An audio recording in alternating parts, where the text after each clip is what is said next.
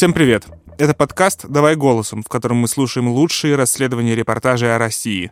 Мы делаем этот подкаст вместе с премией «Редколлегия». Материалы отобраны экспертами редколлегии, а авторы текстов вошли в список претендентов на присуждение премии. Меня зовут Семен Шишенин. Я заместитель главного редактора студии подкастов «Либо-либо». А меня зовут Владимир Шведов, и я заместитель главного редактора портала «Такие дела». Сегодня мы слушаем текст Ивана Жилина «Садоводы Башкортостана». И причем садоводы от слова «сода», то есть «содоводы». И речь, конечно, о Шихане Куштау и людях, связанных с его разработкой. Это большой материал, который вышел в «Новой газете». На самом деле автор Иван Жилин ведет эту тему уже очень долго — опубликовал сразу несколько материалов крупных, множество новостей.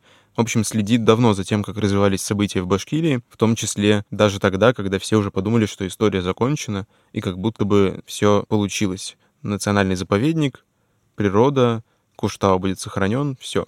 На самом деле нет, все несколько сложнее, и там очень много интересов региональных элит переплетается вокруг добычи соды, поэтому для Башкирии сода, очевидно, нечто большее, чем просто ресурс. Ну и поэтому я думаю, что мы будем говорить с Иваном не только про этот конкретный текст, а вообще про то, как устроена вся эта странная содовая жизнь Башкирии. Ну, впрочем, давайте не откладывать и послушаем текст Ивана Жилина «Содоводы Башкортостана», а зачитать его для нас Левтина Пугач.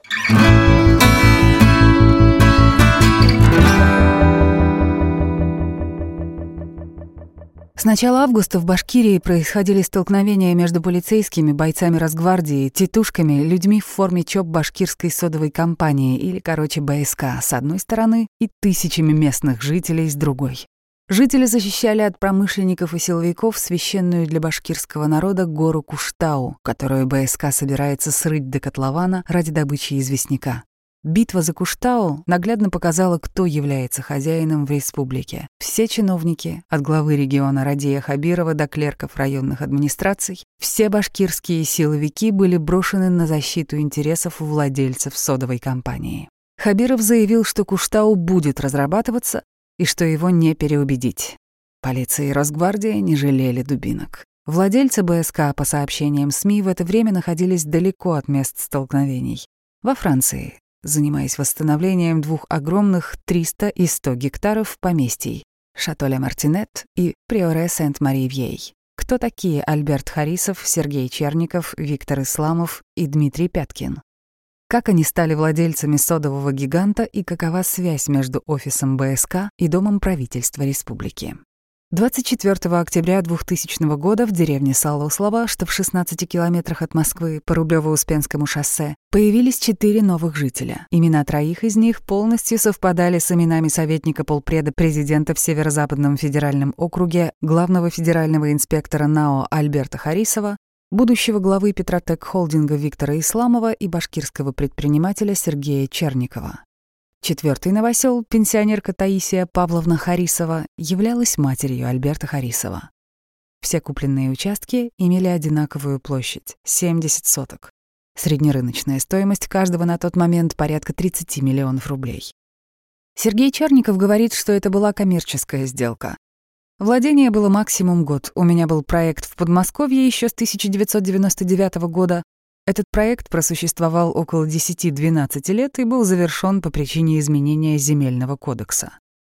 Каким проектом занимался Сергей Черников на Рублевке, почему он владел участком лишь год, хотя проект просуществовал 10-12 лет, и были ли господа Харисов и Исламов его компаньонами, предприниматель уточнять не стал. На тот момент в Москве у Черникова было два предприятия Финнефтехимпродукт, занимавшаяся оптовой торговлей, и риэлторская компания «Сонар».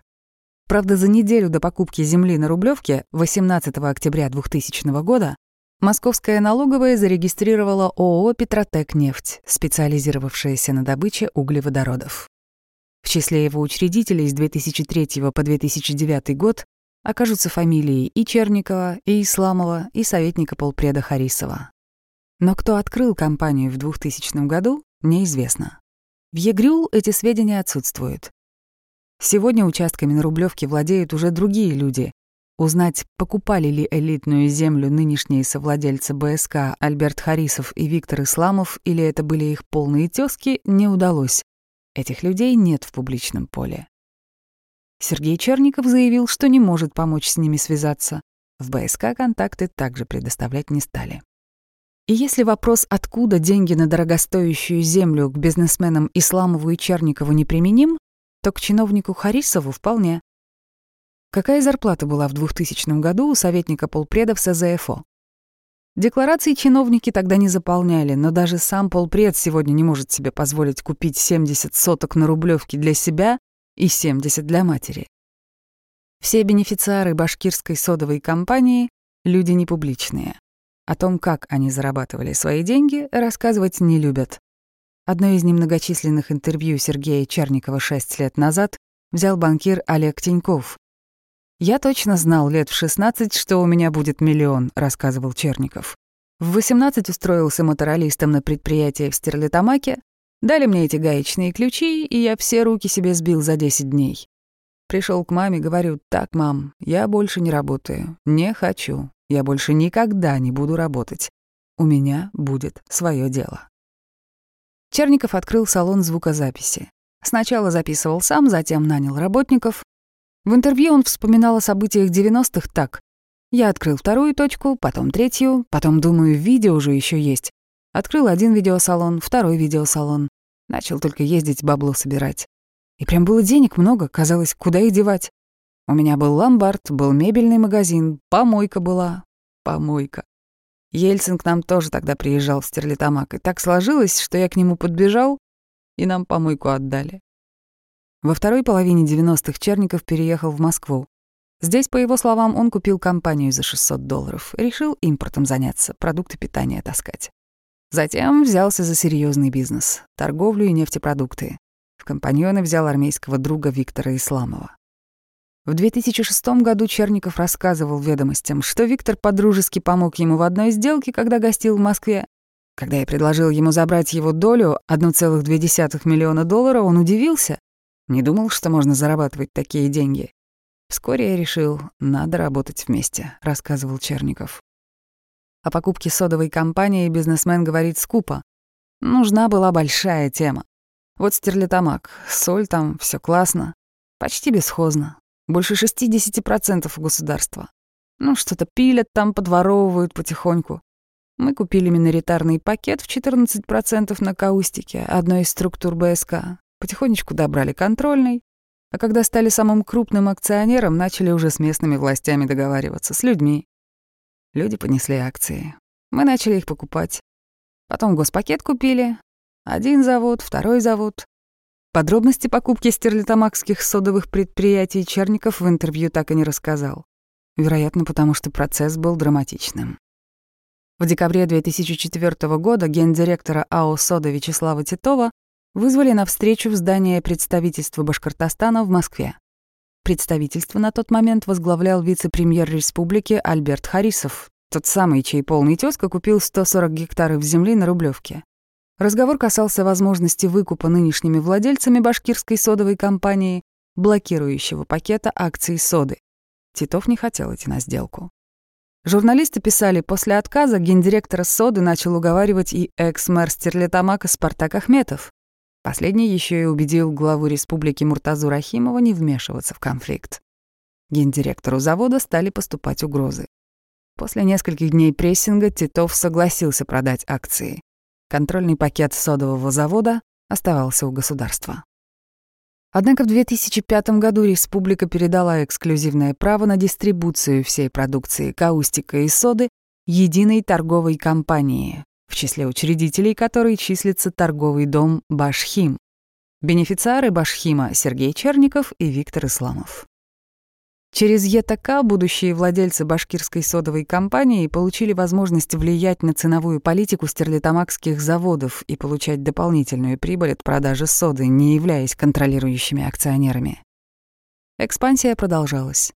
В 2007 году Башхиму постановлением правительства республики передали в доверительное управление контрольный пакет АО «Сода». В следующем году Черников и Исламов берут под управление Березниковский содовый завод, и получают контроль над 75% российского рынка соды. В этом же году вице-премьер-президент Башкирии Альберт Харисов уходит с госслужбы, а его брат Рафаэль получает 33% в нефтяной структуре Черникова и Исламова, Петротек нефть. Теоретически власти могли отозвать доверительное управление содой. Но в 2011 году начинается процесс объединения Каустика, АО «Сода» и Березниковского содового завода в Башкирскую содовую компанию. Политический обозреватель портала про Уфу Рамиль Рахматов рассказывает, что реорганизация началась с распоряжения правительства республики. 30 декабря 2011 года документ подписал премьер-министр Башкортостана Азамат Илимбетов. Сделка была невыгодной для республики. Черников и Исламов контролировали не очень прибыльные Каустик и Березниковский завод, а республика, напротив, очень прибыльная АО «Сода». По оценке предприятий, стоимость Березников и Каустика была завышена, а соды, напротив, занижена. И в результате при реорганизации был утвержден коэффициент 19,37 акции соды за одну акцию БСК. Черников и Исламов получили контрольный пакет в объединенной компании. О разнице в прибыльности участвовавших в объединении компаний говорит как минимум размер дивидендов, выплаченных в период с 2008 по 2013 год. У республиканской соды 16,5 миллиардов рублей, у Березниковского содового завода 182,4 миллиона, а у Каустика — 0 рублей. Сейчас Сергей Черников говорит, что лично не предпринимал участия в слиянии. Но объединение компаний было осуществлено с привлечением лучших экспертов и советников, и с точки зрения бизнес-логики и экономического смысла было взаимовыгодным. После слияния трех заводов в БСК в состав учредителей компании был введен кипрский офшор Madison Limited, который получил 31% акций содовой компании. Совладельцы офшора, бизнесмены Дмитрий Пяткин и Александр Фрайман, а также еще три офшорных компании, директора одной из которых, Bellevard Holding Limited, зовут Рафаэль Харисов, так же, как и брата бывшего вице-премьера Башкирии Альберта Харисова. Республика потеряла контрольный пакет акций БСК. Но чиновники от этого, кажется, только приобрели. С 2013 по 2015 год блокирующий пакет акций принадлежал непосредственно Министерству земельных и имущественных отношений Башкортостана. Деньги шли напрямую в Минфин и распределялись в рамках бюджета республики, говорит Рамиль Рахматов. С 2015 года у властей появилось желание продать этот пакет, разумеется, не случайным людям. По словам Рахматова, чтобы продать пакет акций подешевле, нужно было начать раскачивать историю о сырьевой проблеме БСК, мол, предприятие скоро загнется. В итоге продажа акций не состоялась, но состоялась их передача АО «Региональный фонд». Фонд на 100% принадлежит государству, но его деньги не подпадают под бюджетные правила. Любые расходы фонда будут непрозрачны, Деньгами распоряжаются по своему усмотрению члены Совета директоров. Глава республики Радий Хабиров, руководитель администрации главы Александр Сидякин и другие. Чистая прибыль регионального фонда в 2019 году, согласно Интерфакс Спарк, составила 8,5 миллиардов рублей. Найти официальные отчеты о расходах за прошлый год не удалось. На сайте Регфонда указаны 33 проекта, которые он финансирует еще с 2014 года. Для пяти из них — волейбольных клубов «Урал» и «Уфимочка», футбольного клуба «Уфа», хоккейного «Салават Юлаев» и для реконструкции стадиона «Нефтяник» объем финансирования не указан вовсе. Для остальных объем инвестиций указан в общем, за весь срок участия Регфонда в проекте. О сомнительности сделок, связанных с передачей акций БСК в региональный фонд, заявляли не только журналисты и общественники, но и экс-замминистра финансов Башкортостана Ренат Баширов. Такая схема продажи государственного имущества является противозаконной и должна была бы стать объемом пристального внимания правоохранительных органов, говорил он. Сейчас Ренат Баширов сам находится в совете директоров регионального фонда. В 2019 году Министерство финансов Башкортостана опубликовало отчет, согласно которому БСК, позиционирующая себя крупнейшим налогоплательщиком республики, дает лишь 1,7% от общих доходов бюджета. При таких цифрах удивительно упорство, с которым местные чиновники отстаивают интересы компании. Или неудивительно, если посмотреть, куда эти чиновники уходят со службы. Вице-премьер Альберт Харисов помогал бенефициарам башкирской содовой компании купить блокирующий пакет акций АО «Сода» и теперь состоит в Совете директоров БСК. Премьер-министр республики Азамат Илимбетов подписал в 2011 году распоряжение об объединении неприбыльных каустика и соды с прибыльным Березниковским содовым заводом, а после отставки работал в БСК. Руководитель администрации главы Башкирии Владимир Балабанов курировал объединение компании, а после ухода с госслужбы был членом Совета директоров БСК, а затем и членом правления компании. Руководитель департамента по вопросам внутренней политики аппарата полпреда президента в ПФО Рустем Басыров сегодня заместитель генерального директора БСК. Бывший полпред президента Российской Федерации в ПФО Григорий Рапота, председатель Совета директоров БСК. Экс-полпред президента РБ в Москве Фархат Самедов в 2008-2009 годах был советником гендиректора Башхима, компании-совладельца БСК. Помимо чиновников, получающих от сотрудничества с БСК солидные бенефиты, содовая компания смогла сформировать вокруг себя целую армию людей, которые не претендуют на сверхдоходы или серьезное влияние, но участвуют в решении локальных проблем корпорации. Противостояние на Куштау несколько раз перерастало в столкновения, в которых бои против защитников горы вели тетушки, люди без опознавательных знаков или с белыми повязками, не являющиеся сотрудниками силовых ведомств. Судя по видео, глава Ишимбайского района Башкортостана Азамат Абдрахманов привел тетушек в лагерь экоактивистов. Вместе с Абдрахмановым в толпе был замечен директор Ишимбайского муниципального учреждения «Сервис Плюс» Ралиф Мурзин. После нападения тетушек на экозащитников в ночь с 9 на 10 августа журналисты опознали на кадрах также ведущего специалиста Минспорта РБ Юлию Набиулину. Чиновница, правда, заявила, что на кадрах просто похожий на нее человек, и что на Куштау она не была. В толпе нападавших на лагерь 9 августа оказался тренер Стерлитамакской федерации карате Валерий Махновский. Мужчина сам не атаковал активистов, но руководил действиями пришедших с тетушками людей в форме охранников БСК. Говоря об охранниках, нельзя не упомянуть гендиректора ЧОП «Вершина» Александра Анчина. Люди в форме этого ЧОП разгоняли активистов. Анчин — член Координационного совета Республиканской Росгвардии. Деанонимизация людей, причастных к нападениям на экоактивистов у Шихана Куштау, продолжается.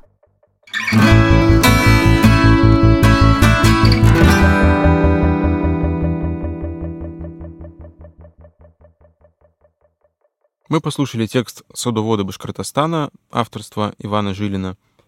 И, как мне кажется, на слух довольно сложно воспринять всю эту фактуру, все эти бесконечные имена и фамилии чиновников, которые, очевидно, проворовались, но в чем именно они замешаны и как они повлияли на то противостояние, которое мы видели на горе Куштау, не до конца может быть понятно. Я бы сказал, что это такой текст в стиле Ивана Голунова. Понятно, что ты читаешь что-то очень важное или слушаешь что-то очень важное, и все эти люди, которые там э, упомянуты, обога- обогатились незаконно, и явно там что-то есть нехорошее, что-то скрыто э, под их деятельностью. И это, в общем-то, на самом деле, это нехорошее, мы прекрасно все видели, это грандиозное побоище и так далее. Но все-таки, мне кажется, нам есть что дораспутать в этой истории, так что давай, наверное, позвоним Ивану и попробуем разобраться в этом окончательно.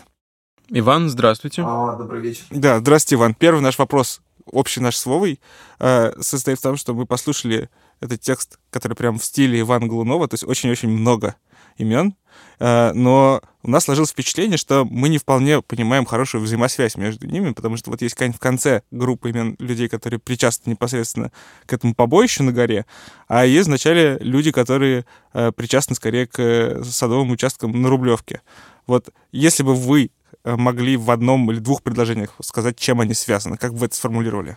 Суть в том, что те же самые люди, которые в 2000 году купили четыре участка на Рублевке, это Альберт Харисов э, и его мама, э, Сергей Черников и Виктор Исламов, суть в том, что эти же люди сейчас являются фактическими владельцами башкирской содовой компании.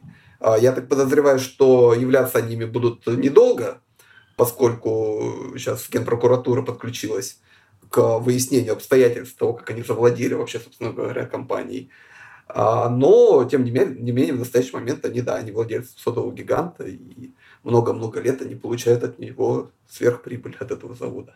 А вот эти люди, которые перечислены в конце, они как бы э, связаны с ними таким образом, что они их, в общем, подчиненные так или иначе? А, ну, там в конце материала, собственно говоря, приводятся два списка. Один список – это чиновники, которые а, занимали какие-либо посты в правительстве Башкортостана в основном или в правительстве, о, в так называемом полпредстве президентов в, по Приволжском федеральном округе.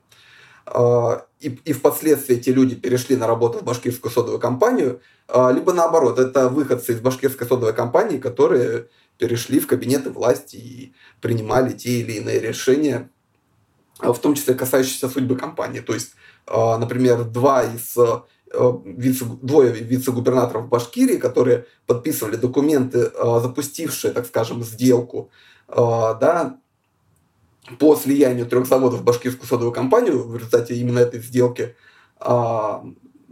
республика потеряла контрольный пакет акций. Вот. Двое, двое вице-премьеров перешли потом на работу в БСК. То есть, что это, если не коррупция? Простите меня, пожалуйста.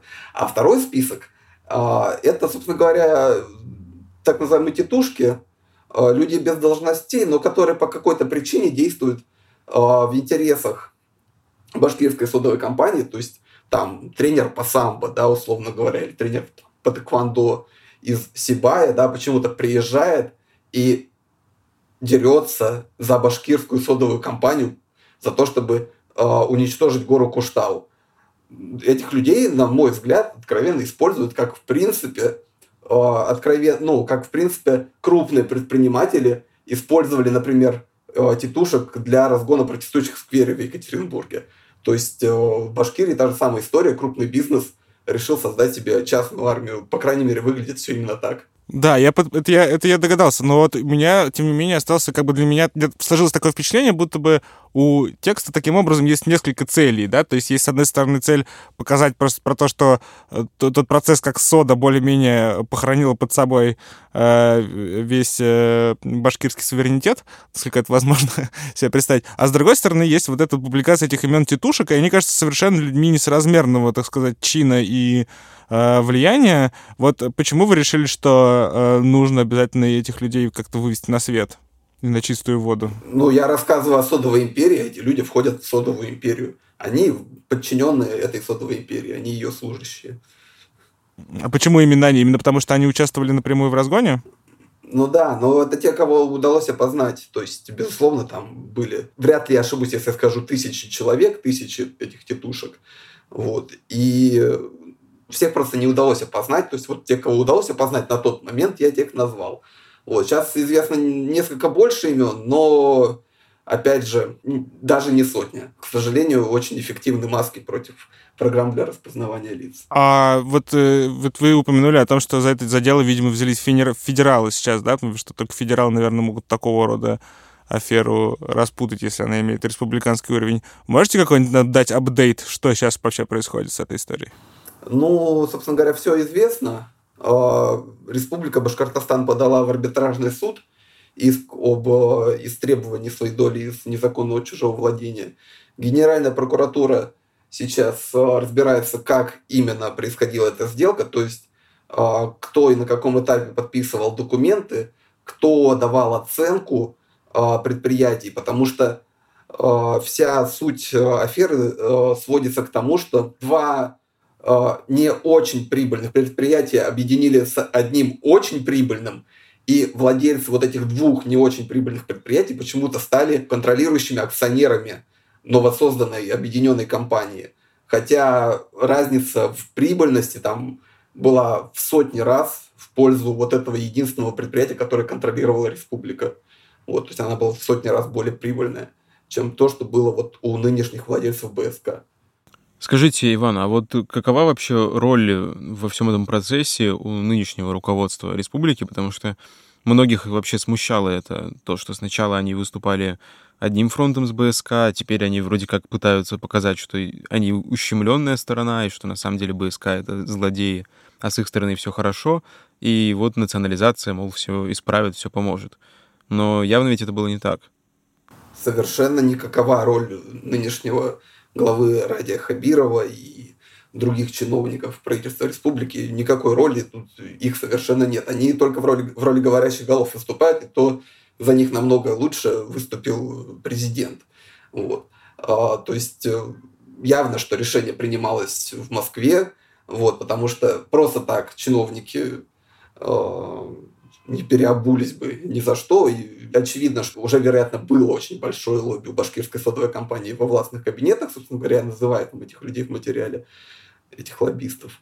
Вот. И без указания Москвы они бы не переобулись бы в воздухе так, как они это сделали. Вот. Так что я думаю, что никакого реального влияния на изменение ситуации Ради Хабиров не оказал. А это, это действительно такие прям огромные деньги, да? Вот я думаю, что многих э, это удивляет. То есть это не какой-то ресурс, э, ценные, ценные металлы, не нефть, не газ, а сода. Это правда так, так все проникающие ресурс для республики такой дорогой? О, да, я на самом деле этому, этому тоже удивился, потому что откровенно я думал, что золото, нефтянка, газ, вот это то, где могут быть деньги, а в соде какие деньги. Но да, там оказывается очень высокие прибыли. Более того, там очень высокие прибыли а, за счет того, что они монополисты.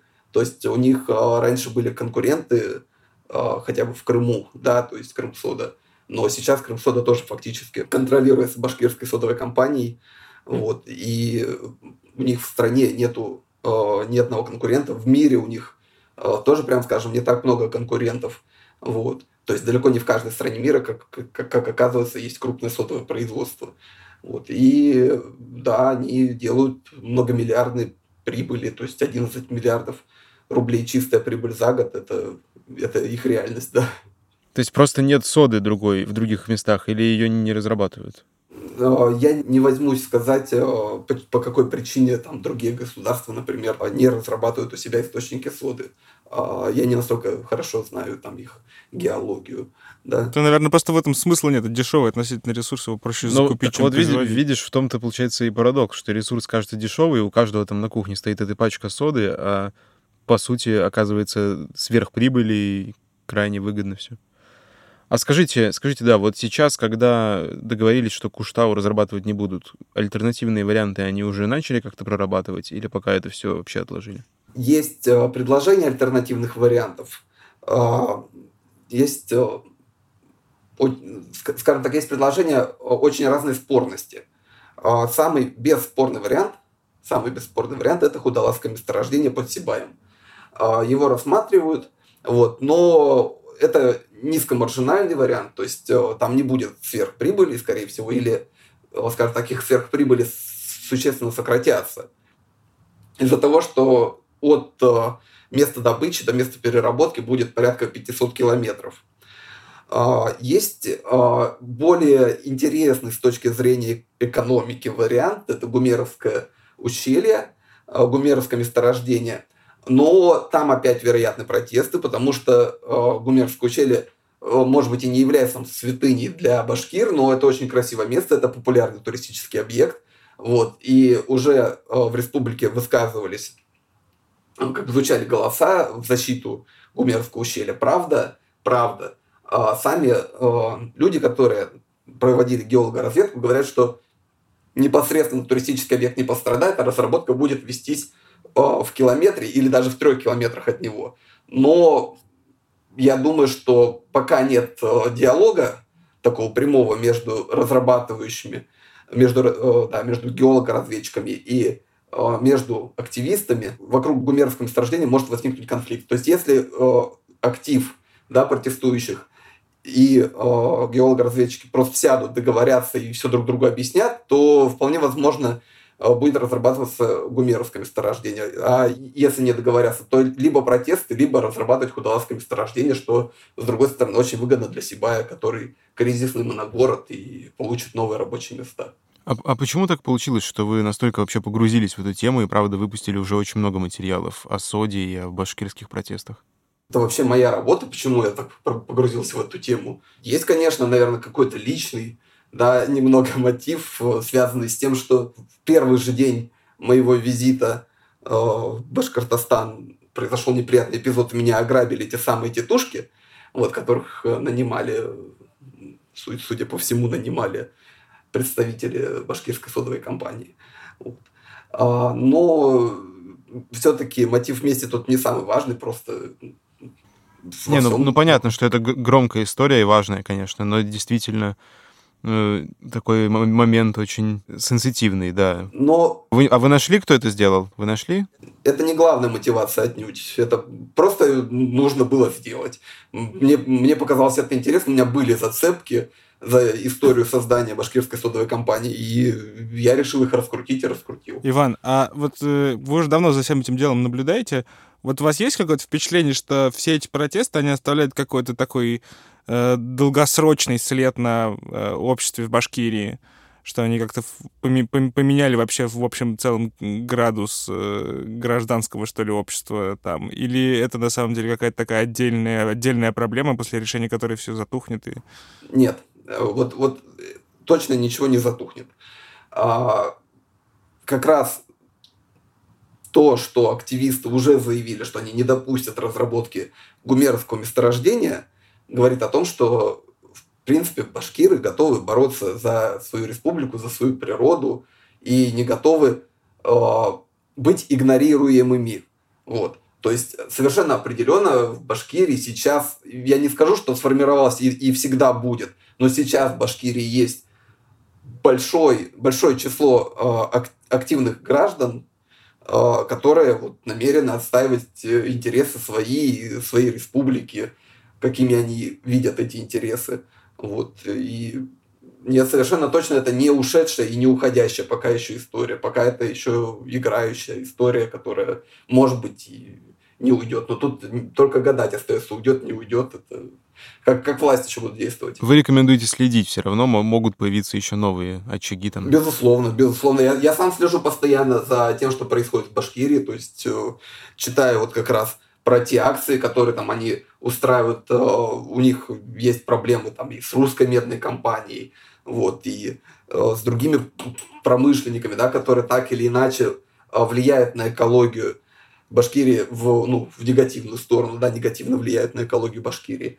Вот, и это очень интересно. Это, это пока не полыхает, но это может полыхнуть в любой момент, поэтому нет, за Башкирией стоит следить, безусловно. Спасибо, Иван. Спасибо, что поговорили с нами и рассказали Спасибо. больше об этом не самом очевидном, но, кажется, важном очаге гражданского общества, возникающего постепенно у нас. Вам спасибо. Всего Ладно. доброго. До свидания.